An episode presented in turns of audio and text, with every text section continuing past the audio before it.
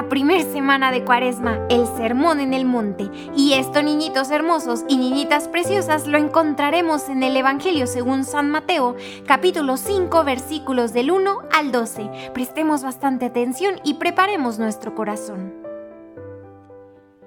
Al ver a la multitud, Jesús subió a la montaña, se sentó y sus discípulos se le acercaron. Entonces comenzó a enseñarles. Dichosos los que tienen espíritu de pobre, porque a ellos pertenece el reino de los cielos. Dichosos los afligidos, porque ellos serán consolados. Dichosos los mansos, porque ellos heredarán la tierra.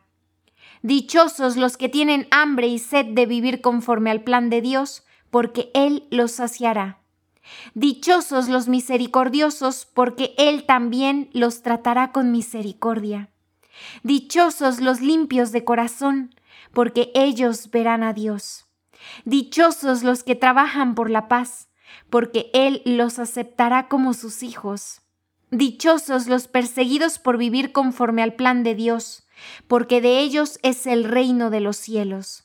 Dichosos serán cuando los insulten, los persigan y mintiendo digan toda clase de mal contra ustedes por mi causa.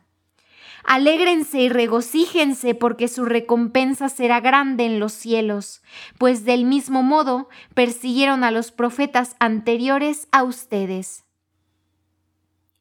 Palabra del Señor. Decimos, Gloria a ti, Señor Jesús. En esta reflexión podemos escuchar que Jesús está predicando en el monte y esto pues claro que nos recuerda que la sabiduría de Dios es mejor que la sabiduría de este mundo, pues esta es limitada, muy chiquita, no como la de Él. Hoy escuchamos a Jesús enseñando las bienaventuranzas, que son una lista de rasgos que Dios desea que nosotros tengamos. Las bienaventuranzas nos pintan un cuadro bien hermosote, sin embargo, estas son una enseñanza radical fue radical cuando Jesús las enseñó por primera vez. Y el día de hoy, pues lo siguen siendo. Mm, ¿Cómo pueden ser ciertas cosas?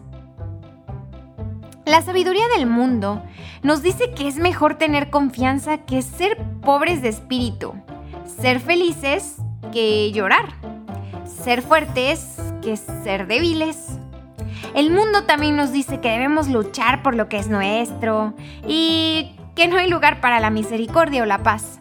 Haz la guerra y gana. Eso es lo que nos dice el mundo. Finalmente, ¿no es mejor ser amados y adorados por todos que ser perseguidos porque somos devotos de un hombre que vivió y predicó hace cientos de años?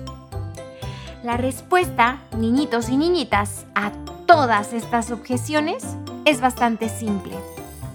La sabiduría de la humanidad es una tontería para Dios. Es muchísimo mejor confiar en Dios y trabajar para agradarle a Él y no a las fuerzas de este mundo, porque mm, en realidad no son fuertes. Y además de todo, el cielo es donde está nuestro tesoro. Niñitos, llegamos al momento en el que juntitos cerramos los ojitos para abrir el corazón y le decimos a nuestro mejor amigo, Oh, amadísimo Jesús, por favor bendíceme. Ayúdame a aceptar el sufrimiento y las dificultades si éstas me acercan a ti. Haz nuestro corazoncito bien fuerte para que seamos capaces de resistir, porque sabemos que tú, mejor amigo, eres el camino, la verdad y la vida misma. Amén.